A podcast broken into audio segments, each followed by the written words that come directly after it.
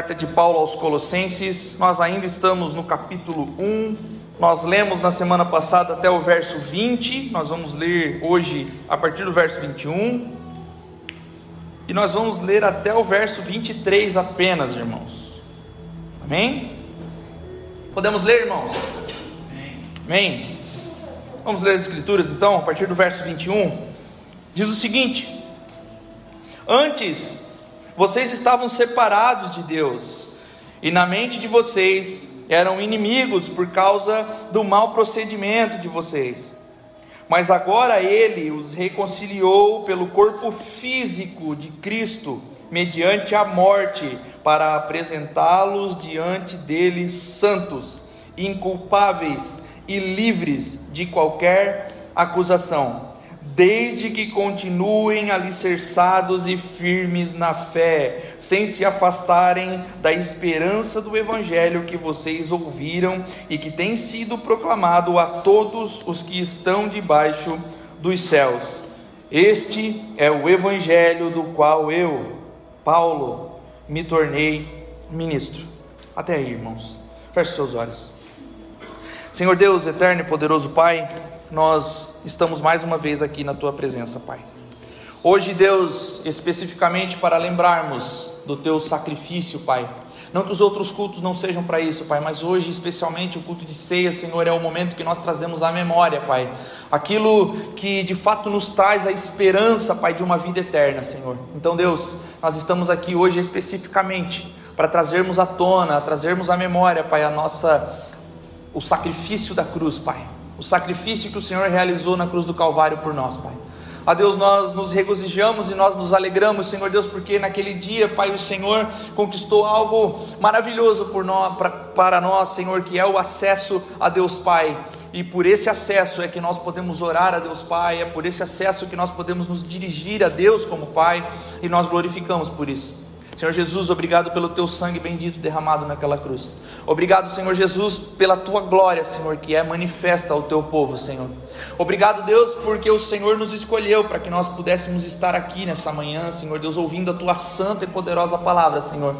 Pai, eu confio plenamente no Espírito Santo, Pai. Eu peço, Pai, que o teu Espírito me tome nessa manhã para que eu possa transmitir a tua palavra, Pai. Que o teu Espírito tome os meus irmãos, Pai, de modo que eles possam entender a tua palavra, Pai, e que os corações deles estejam preparados, Senhor Deus, para receber, Pai, essa semente que será lançada, Pai, e que nós sejamos transformados, Pai, pelo poder das Santas Escrituras, Pai, em nome de Jesus. Ah, Senhor, nós oramos no Espírito, Pai, por intermédio de Cristo, que conquistou todas essas coisas na cruz do Calvário por nós, Pai. Assim nós te louvamos, assim nós te agradecemos, que assim seja, Santo Deus. Amém e amém. A igreja diz amém? Amém, amém meus irmãos. Nós vimos na semana passada que Paulo ele estabelece uma alta cristologia do verso 15 ao verso 20. Paulo ele vai falar de um Cristo elevado, ele vai elevar Cristo ao mais alto lugar. Ele vai ressaltar que a supremacia de Cristo está e reside em tudo. Cristo é rei, Cristo é soberano sobre toda a criação. Não há um centímetro da ordem criada onde Cristo não clame, é meu.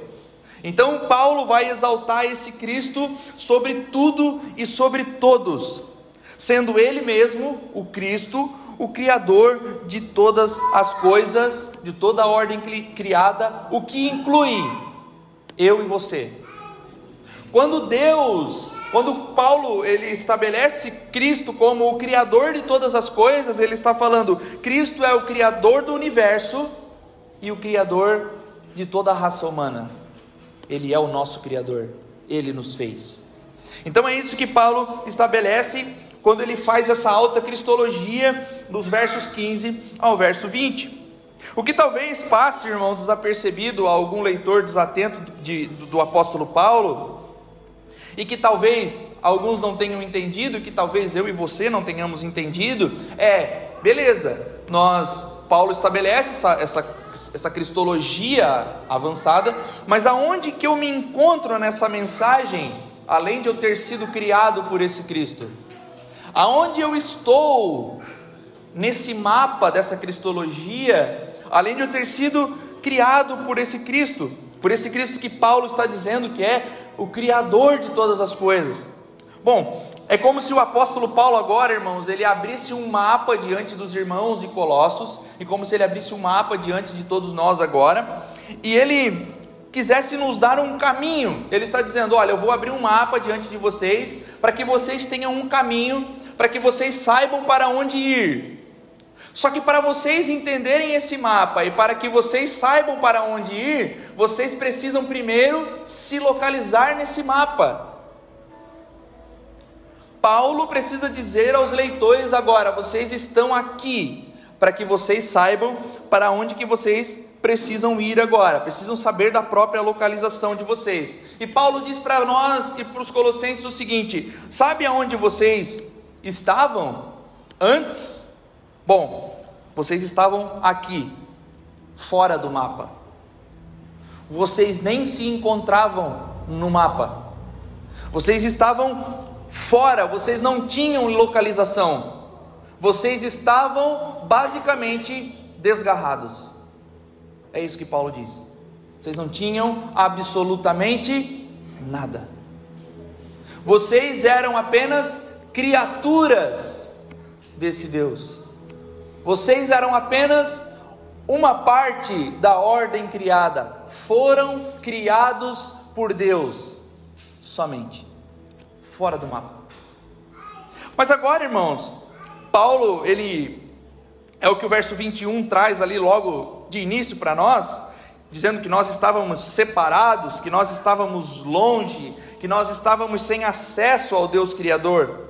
E com relação aos judeus, Paulo é um judeu, parece que os gentios se encontravam numa situação ainda pior. Colossenses são gentios, eu e você somos gentios.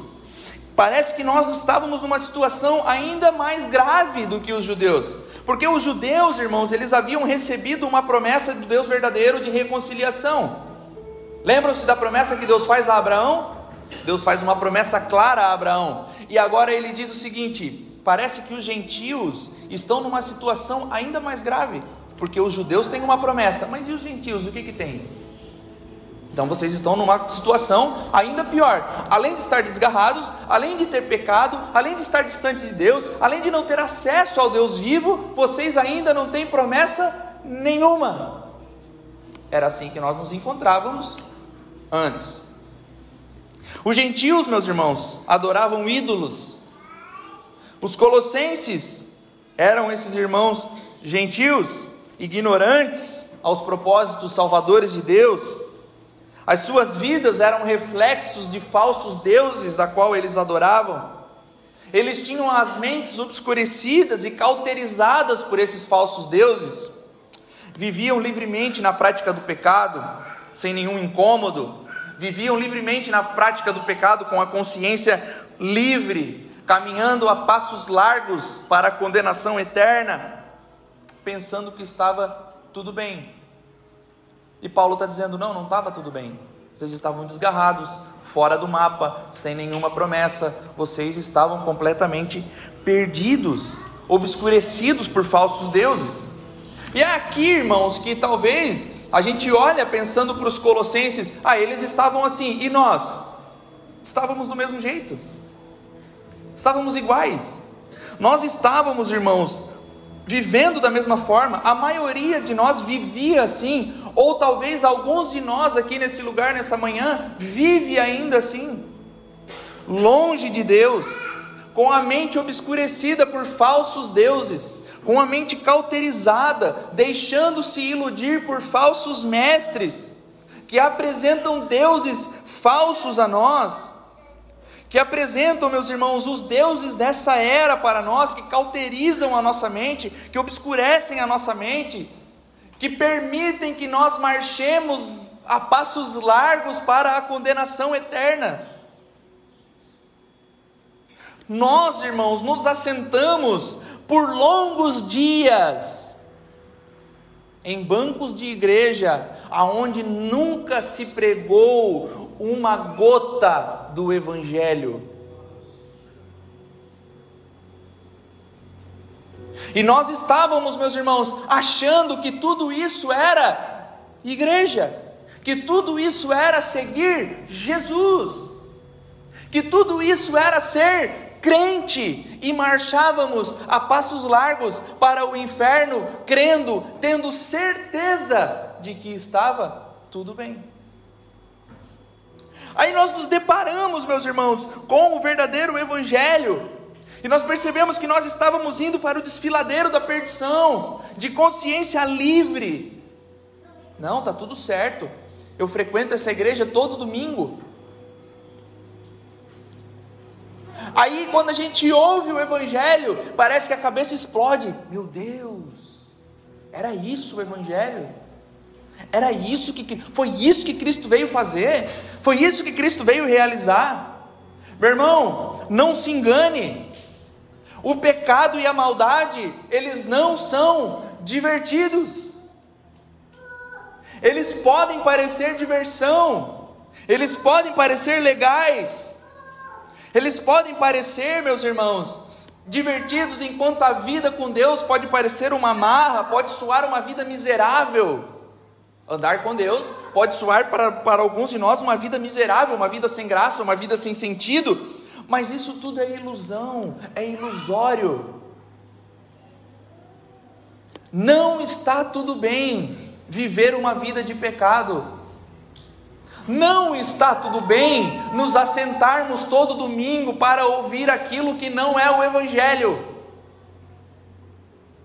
Não está tudo bem, meus irmãos, nós sentarmos por longos anos ouvindo a teologia da prosperidade e achar que está tudo certo. Não está tudo bem. Já falei várias vezes aos irmãos, a teologia da prosperidade, a antiga teologia da prosperidade financeira, foi substituída nos púlpitos brasileiros pela teologia da prosperidade emocional. E os irmãos estão engolindo isso, assentando dias, dia após dia nesses bancos, ouvindo isso e acreditando que está tudo bem. E não está tudo bem. Não está tudo bem. Paulo encerrou o verso 20, irmãos, dizendo que foi pelo sangue derramado na cruz que foi estabelecida a paz entre homens e Deus. Mas qual cruz? Que cruz? Porque assim, quando Roma conquista Jerusalém, haviam mais de duas mil cruzes em torno de Jerusalém.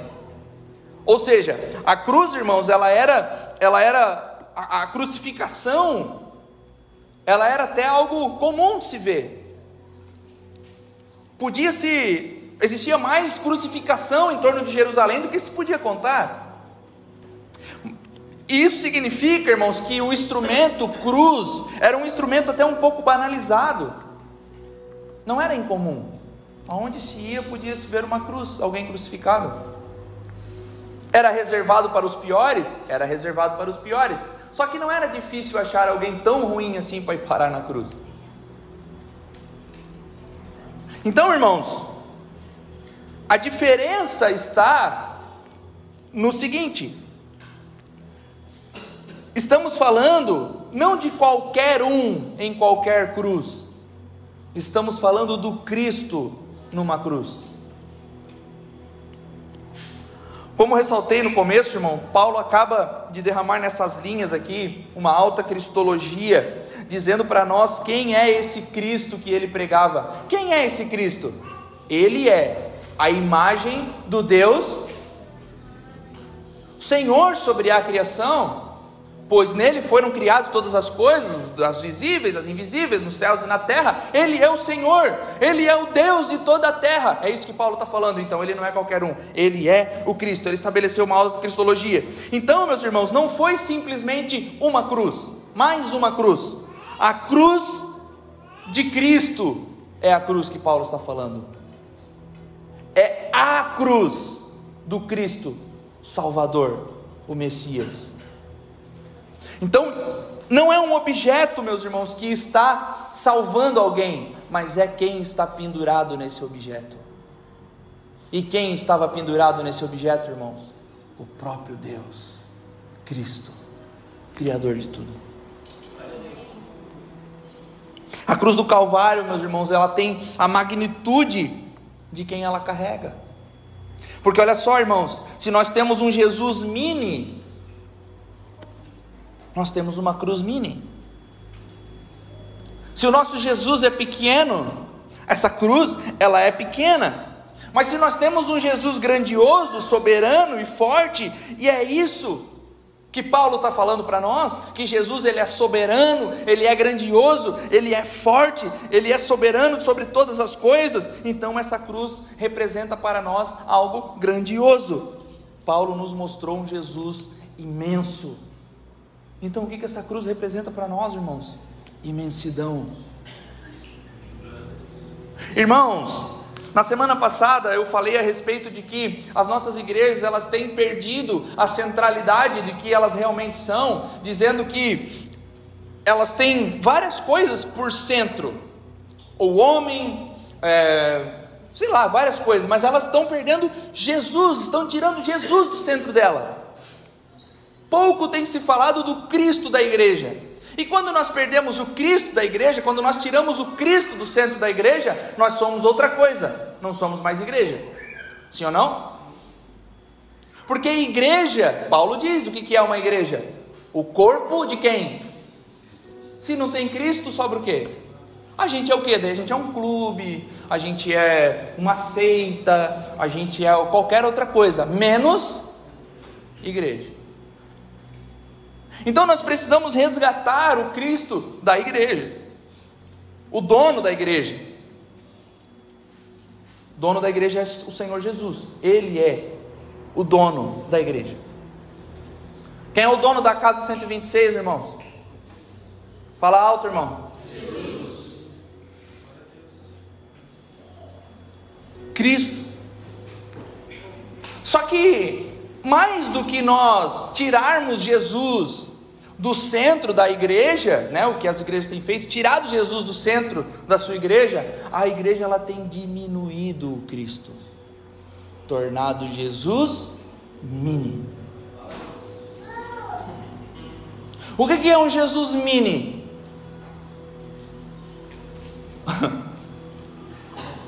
ato profético. Jesus está perdendo a batalha. Vamos fazer um ato profético para dar uma força para ele.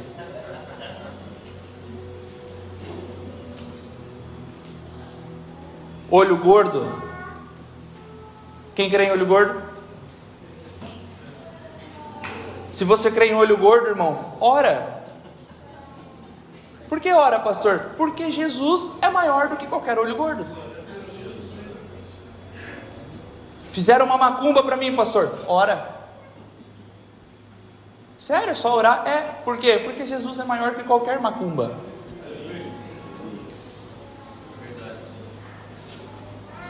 Aí a gente faz sessões de descarrego onde nós entrevistamos o capeta.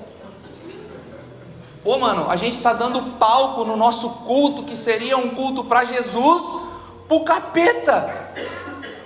Não me entra na cabeça um negócio desse. Mano, o demônio pode manifestar? Pode. Tira do centro, leva lá para trás, expulsa o capeta, sem dar palco para ele. O culto é de Jesus. Aleluia.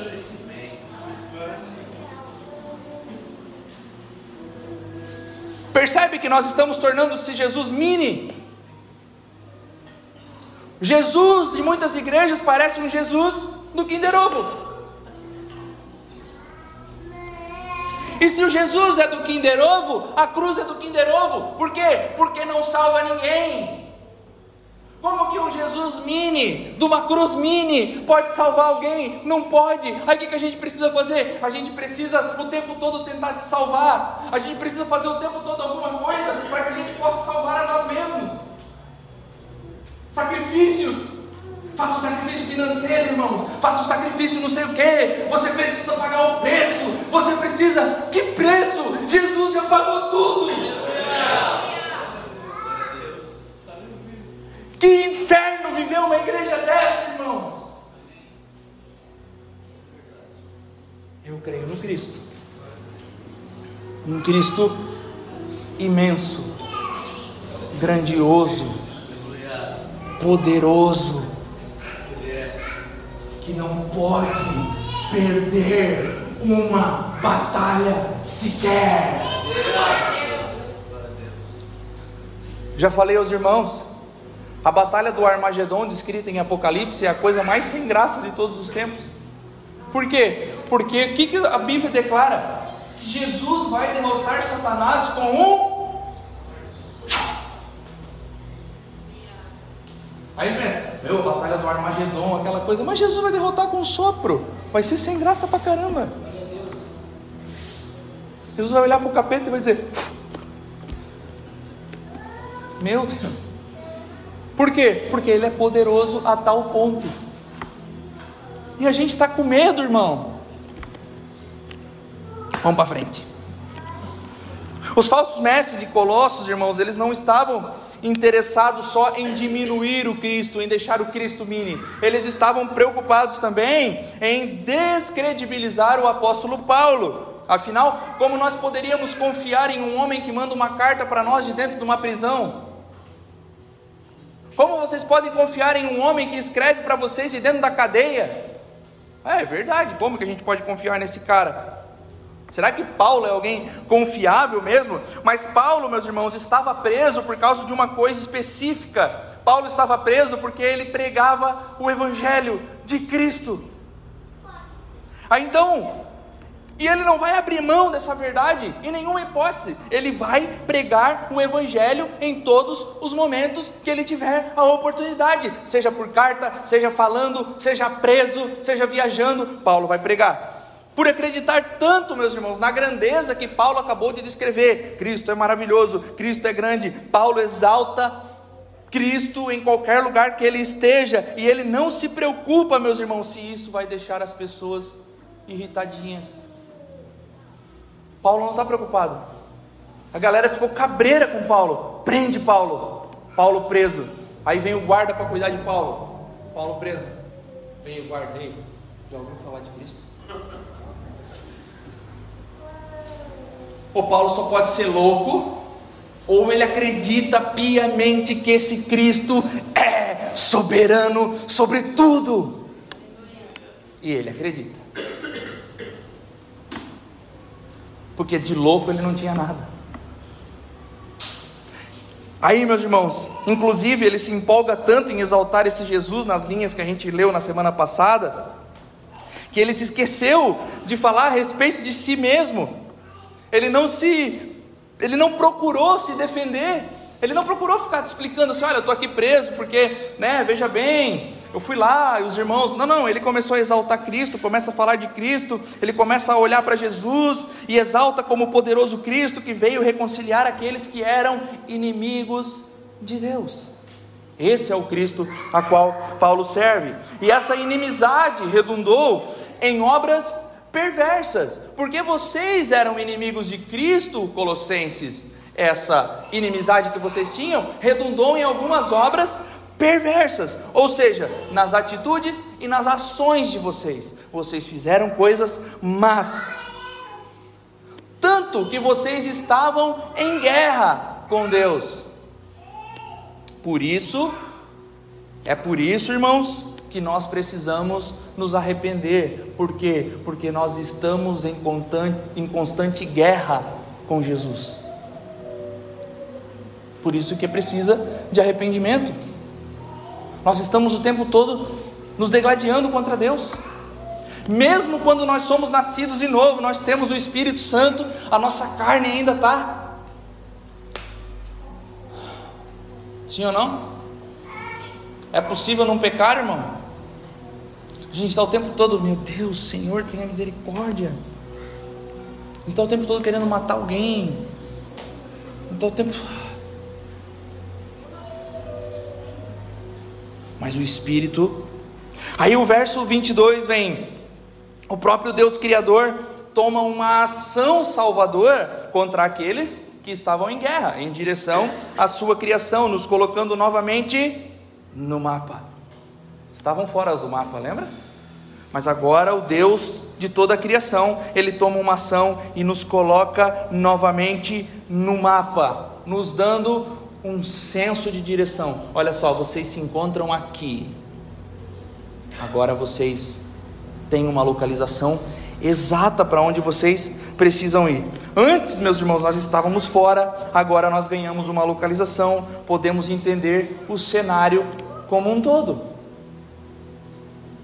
Quem está lá fora e não conhece Cristo, meus irmãos, quando nós falamos de depravação total, nós somos completamente maus as pessoas. Não, eu, pô, sou um cara legal pra caramba, sou um cara maneiro. Aí quando a gente vai para o centro do mapa e a gente fala de depravação total, aí a gente entende, pô, é verdade, cara. Eu sou completamente ruim. Não mereço nada. O que, que eu mereço? Inferno. Mas Jesus Cristo veio e me salvou. Ah, coisa mudou de figura. A vida ganha outro cheiro. Eu merecia aquilo, mas Deus me deu isso. Quem deu? Deus. Por meus méritos? Não, pelos méritos dele mesmo na cruz. Essa mensagem, meus irmãos, ela atinge pessoas que se encontram em uma completa alienação de vida. Ela não se dirige a determinada castas de pessoas que, que possuem uma determinada índole religiosa. Porque tem gente que pensa que é assim, né? Não, mas eu tenho uma índole religiosa aqui, eu tenho um. um, um, um eu sou um cara que eu, eu faço tudo correto, eu sigo uma religião desde quando eu, eu, eu, desde quando eu nasci, eu tenho um jeito certo de agir aqui, mas essa salvação não é para esses, é para quem se encontra em, perfeito, em plena alienação, está completamente perdido. Jesus vem e salva. Porque esses que estão nessas religiões, eles pensam: opa, eu estou meio caminho andado, eu já fiz metade do caminho, aí Jesus ajuda a percorrer a outra metade agora. Mas Jesus não veio, irmãos, ajudar você a percorrer metade do caminho, ele simplesmente é o caminho. Ele é o caminho. A alienação de Deus, meus irmãos, dentro de uma religião, talvez seja muito mais perigoso. A alienação de Deus, quando nós estamos dentro de uma igreja, talvez seja muito mais perigoso. Porque as pessoas elas pensam, elas acham que as suas índoles podem conferir alguma coisa a elas, que a sua conduta ou o seu esforço de ir à igreja todo domingo de pagar um preço determinado por algo, de se doar, ou de pode conferir alguma coisa. Não, não pode, só Cristo pode. Vocês sabiam, irmãos, que existem inúmeras pessoas alienadas de Deus dentro das igrejas? Sim ou não? Longe do Senhor, mas acham que estão bem na fita. Mas deixa eu dizer para você, irmão: ninguém está bem na fita com Deus. A gente só fica bem na fita com Deus por causa de Cristo. Aí a gente segue. É em pessoas completamente hostis a Deus, meus irmãos, que sabem que nada possuem, que nós podemos ver um contraste completamente acentuado que Paulo vai descrever agora no verso 22. Encontrávamos hostis e inimigos, Agora, porém, nós estávamos hostis, desgarrados, estávamos mortos, sem promessa, completamente fora do mapa. Porém, experimentamos uma guinada absurda agora na nossa vida um giro de 180 graus, com força, tudo mudou. Antes, meus irmãos, estávamos do lado de fora, completamente confusos, completamente perdidos, vivendo em pecado, mas agora nós nos encontramos do lado de dentro. Deus agiu em nossas vidas e tudo mudou. Tudo se fez novo, agora tudo é diferente do que era antes. E o que realmente mudou, meus irmãos, em nós? O que, que realmente mudou nesse agir de Deus nas nossas vidas? O que se fez diferente? Bom, o que se fez diferente, irmãos, é que agora nós temos o privilégio de ser trazidos à presença do próprio Deus. Nós não, tínhamos esse acesso antes, agora nós somos trazidos à presença do próprio Deus. E quem nos trouxe à presença do próprio Deus? Ele mesmo. Ele mesmo nos trouxe à presença dele. Não foi nada que eu tenha feito, não foi nada que eu tenha realizado. Thomas Wright diz o seguinte, meus irmãos: Antes apenas vislumbrávamos o palácio de fora, mas agora fomos chamados para a presença do Rei. Antes, nós estávamos do lado de fora do palácio olhando. Agora, estamos na presença do Rei, do Rei Jesus. Quem nos trouxe? Ele mesmo. Paulo deixa claro, meu irmão, que é pelo corpo físico de Cristo que isso aconteceu, indo contra o ensino dos falsos mestres, dizendo que seria impossível que Cristo tivesse um corpo físico, porque a encarnação de Jesus não seria algo que teria acontecido, porque eles ensinavam que a matéria era, ela era totalmente má. Mas Paulo diz: Cristo é o Criador de todas as coisas e foi Ele quem criou vocês. E se Ele criou vocês, Ele deu um corpo físico a vocês. E se Ele deu um corpo físico a vocês, como pode ser a matéria má? Se Ele mesmo quem criou e Ele deu o corpo, então o corpo físico não é, a matéria não é má. Cristo veio e encarnou num corpo físico, num corpo de homem. Então Paulo destrói o ensino dos falsos mestres aqui. Ele nos deu um corpo e Ele encarnou num corpo. E é por isso que Ele reafirma, meus irmãos, nos reconciliou pelo corpo físico de Cristo, corpo que foi entregue à morte na cruz, como nós falamos antes. Para sermos apresentados diante de Deus de algumas maneiras. Que maneiras? Inculpáveis, santos e livres de qualquer acusação. Santos não são aqueles que morreram sem nunca ter pecado, irmãos. Santos não são aqueles que foram canonizados pela igreja e agora é, vendem fotos deles por aí ou fazem imagens deles. Esses não são os santos. Sabe quem são os santos? Eu e você. Porque Paulo já disse: escrevo aos santos que estão em Colossos. Quem são os santos, irmãos? Ah, pastor, eu não sou santo. Deveria. Deveria ao menos se envergonhar. Mas santo, irmão, o que, que é o santo? Santo é separado. Santo é separado para viver para Deus. Santo é separado para viver em Jesus. Santo é aquele que crê em Cristo soberanamente, que serve ao Senhor Salvador. Paulo está escrevendo essa carta para esses santos. Santo, irmão, são esses que são vivos mas que creem em Jesus com toda a força que existe neles, não os que morreram. São esses que pecam ainda, pecam, mas confiam em Cristo mais do que tudo. Esses são os santos. Aí Paulo diz inculpáveis. O termo traduzido para inculpáveis, meus irmãos, é algo como sem defeitos. E os sem defeitos, esse termo aqui era usado para o sacrifício do Antigo Testamento. Quando trazia um sacrifício, esse sacrifício deveria ser sem defeitos, perfeito, sem nenhuma mácula. Não deveríamos apresentar nenhum sacrifício no templo do Antigo Testamento com algum defeito. Por exemplo, um cordeiro manco, não poderia, tinha que ser um cordeiro perfeito, deveriam ser literalmente perfeitos. E Paulo está usando esse termo aqui para se referir a nós.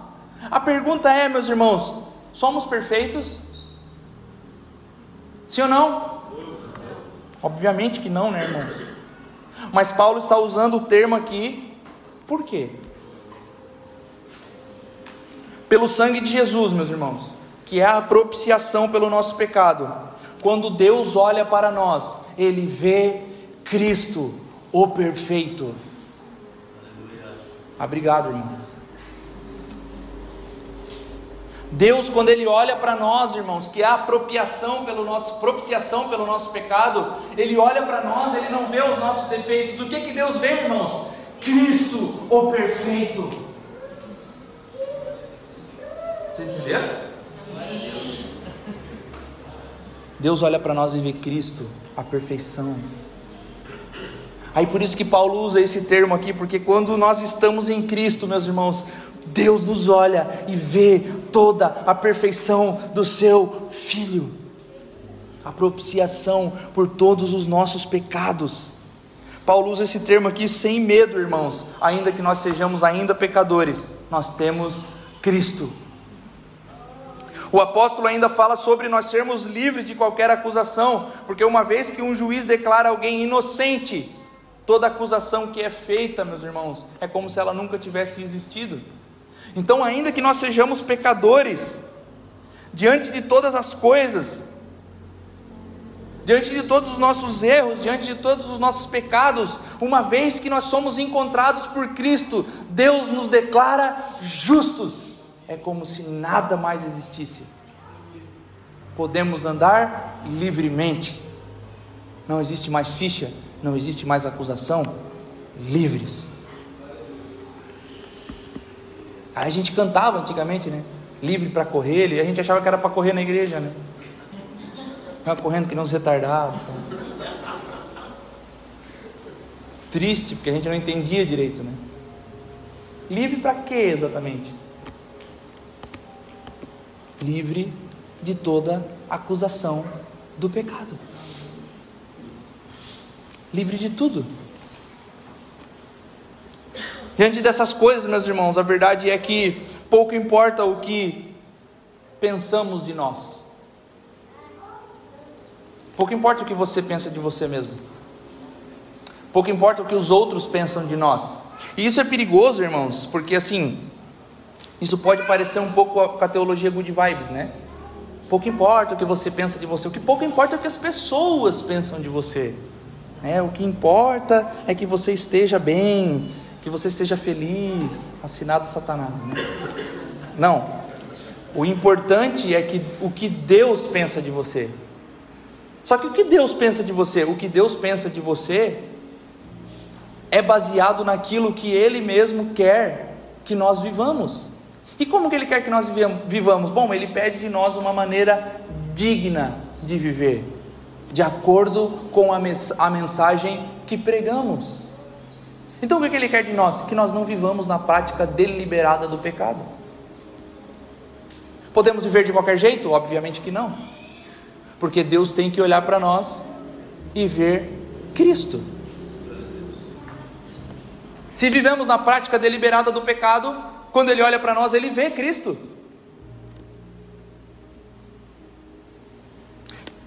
Então, cuida, irmão, quando alguém diz assim: não importa o que pensam de você, não importa o que você pensa de você, o que importa é você ser feliz. Não, o que importa é o que Deus pensa de você. Mas Deus tem que olhar para você e ver que você caminha de maneira digna da sua vocação. Paulo diz: Esse é o evangelho ao qual me tornei ministro. E eu vivo de acordo com esse evangelho. Se eu precisar ser preso, você, mas é pelo evangelho. Os falsos mestres, meus irmãos, prometiam naquele tempo, e alguns ainda prometem hoje, né? Uma perfeição inexistente, enquanto Paulo ressalta que nós só somos aperfeiçoados em Cristo. Só podemos progredir, meus irmãos, no caminho da santificação, porque nós estamos num caminho de, de, santificação, cada dia mais conformados à imagem de Cristo, que só será plena quando? Quando Ele voltar, quando Ele nos glorificar. Mas nós estamos no caminho de, de, de, santificação. E Paulo está dizendo assim: ó, nós só podemos progredir nesse caminho de santificação, nós só podemos caminhar um passo de cada vez em Cristo. Sem Cristo, nada podeis fazer. Aí o verso 23 para a gente encerrar, irmãos. A perseverança na fé, Paulo diz: vocês precisam perseverar. Mas só que essa perseverança na fé, ela mostra a realidade da fé. Amém? A perseverança na fé mostra a realidade da fé. Basicamente, irmãos, o que Paulo diz é: os que estão alicerçados em um fundamento sólido, ou seja, os que estão alicerçados em Cristo, não serão abalados.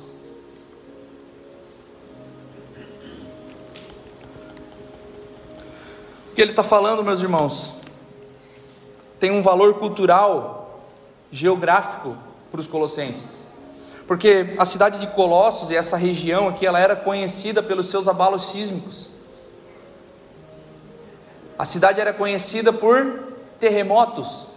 A cidade depois ela é destruída por um terremoto e ela nunca mais é reconstruída, né? Colossenses, os Colossos, ela é abalada por um terremoto de uma vez por todas. Então Paulo está dizendo o seguinte: aqueles que estão alicerçados em Cristo, ainda que os tremores venham, não serão abalados.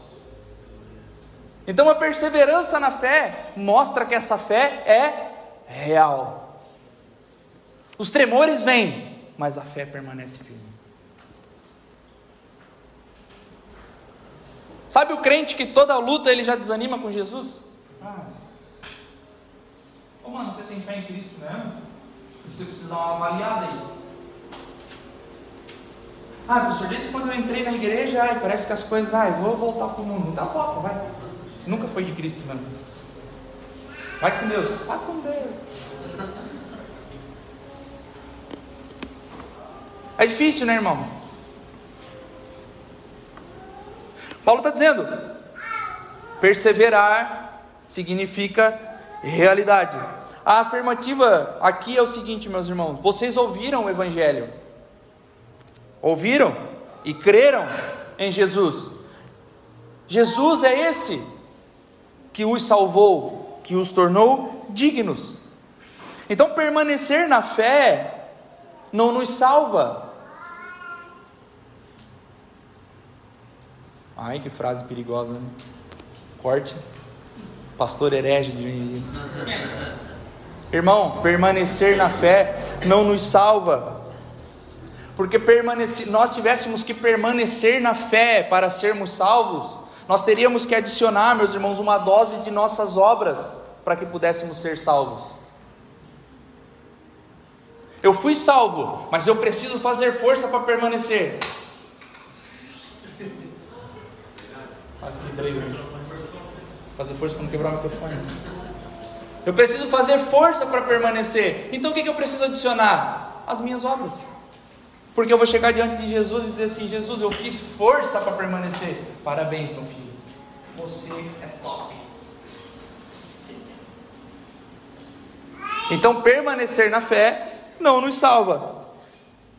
Mas permanecer na fé, meus irmãos, prova que a nossa salvação é eficazmente definida e feita pelo próprio Deus.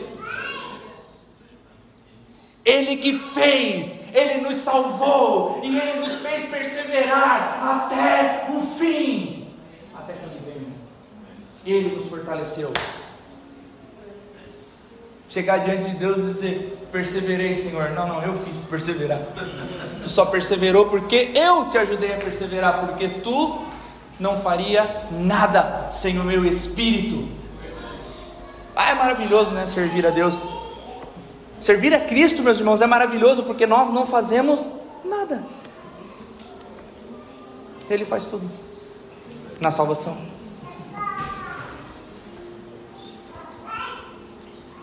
Deus cria todas as coisas, Jair. Depois ele cria o homem. Para que o homem não pudesse dizer assim, ó, eu ajudei o Senhor a criar. Não, não, chegou depois de tudo. Não, mas eu segurei. Não, não segurou nada, eu fiz. E tu chegou depois, quando estava tudo feito. Sim ou não? Não, mas eu plantei o mar. Não, tu não plantou nada. Eu plantei tudo. Tu chegou depois e se sentou debaixo da árvore. Vagabundo. O máximo que o homem fez foi dar nome às coisas, né? Fácil ainda, né? Ficou assim.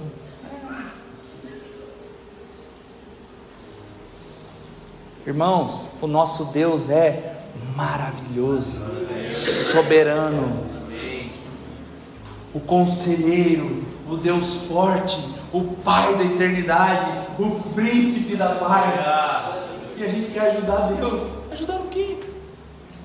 O máximo que a gente. Hã? Atrapalha ainda. O máximo que a gente pode fazer para Deus é se ajoelhar diante dele e dizer: Deus, tenha misericórdia de mim, Senhor. Faça a tua obra ser cumprida, Senhor. Eis-me aqui. E segue, né? e vai. Por isso, meus irmãos, é necessário nós sempre sondarmos o nosso coração, a fim de nos certificar que nós somos de fato filhos de Deus e de que a nossa fé está firmada em Cristo Jesus. A nossa fé está firmada em quê? Nessa igreja? Nesse pastor que vos fala?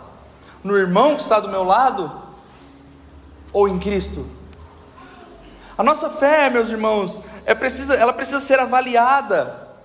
E nós precisamos nos certificar, meus irmãos, que nós estamos agindo da forma que o nosso Senhor deseja. Sempre há coisas para mudar, nós sempre precisamos melhorar, nós sempre precisamos progredir, nós sempre precisamos avançar. E quando nós percebemos que nós precisamos avançar, e quando nós percebemos que nós precisamos mudar, o que nós precisamos? Orar e pedir a Deus que o teu Espírito venha e nos mude, porque eu não tenho capacidade. Quem nos muda é o Espírito. Eu não tenho força, Senhor. Me muda, me corrige, me santifica, me purifica, me torna conforme a imagem do teu filho. Mas nós, meus irmãos, não podemos simplesmente achar que está tudo bem apenas frequentar uma igreja. Ah, eu vou todo domingo lá.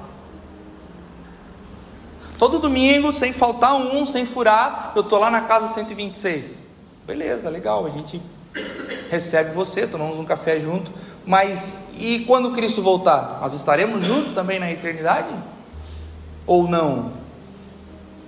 Porque você está aqui todo domingo, mas se encontra alienado de Deus. Eu não sei, irmão. Eu não consigo olhar para você e dizer: Ô Kevin, pô, tu está alienado de Deus, cara. Pô, tu precisa consegue ver algumas atitudes, né? A gente consegue, ô oh, mano, pô, corrige uma rota aqui, tu tá viajando, tu tá. Mas agora, tu é filho de Deus mesmo, tu tá alicerçado em Cristo, eu não consigo ver. Mas tu consegue se avaliar. Não é possível, irmãos, que a gente não consiga olhar para nós e saber se nós estamos alienados de Deus ou não. Ou nós estamos sentando aqui domingo após domingo e fechando os nossos ouvidos para a palavra de Deus. Precisamos, meus irmãos, assumir a responsabilidade em prol de um crescimento rumo à maturidade da nossa fé.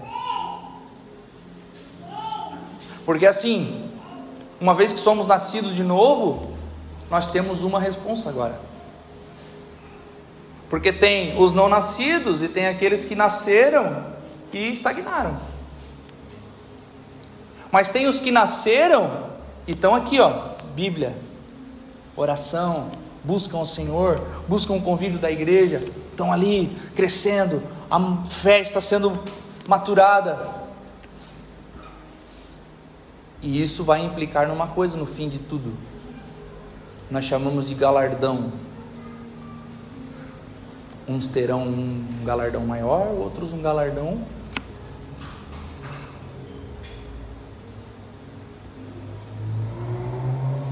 Então nós precisamos assumir uma maturidade, irmãos, no crescimento da nossa fé.